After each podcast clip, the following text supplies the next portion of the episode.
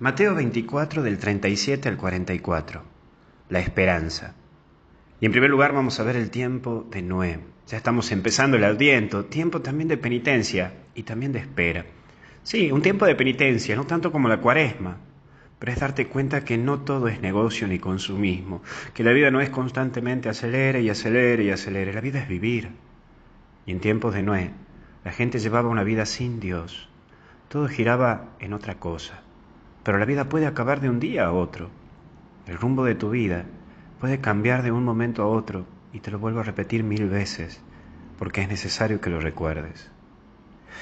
Y en esto también hablar de que uno será llevado, porque con quien compartís la vida, recordad que es en el día a día. La persona que hoy tenés a la par hace un camino junto a vos y en donde comparte la parte de su historia de vida con vos y en donde vos en un punto de su vida entrás pero en el momento o en algún momento llega la despedida, porque solo Dios es eterno, porque en algún momento tendrás que separarte de esa persona que hoy camina con vos o que le da sentido a tu vida en vos.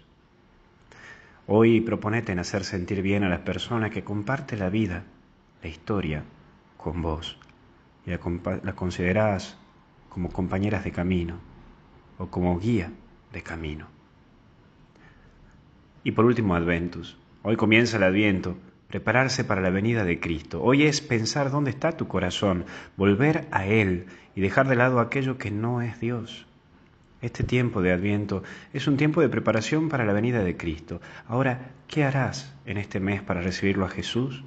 Tenés muchísimas opciones.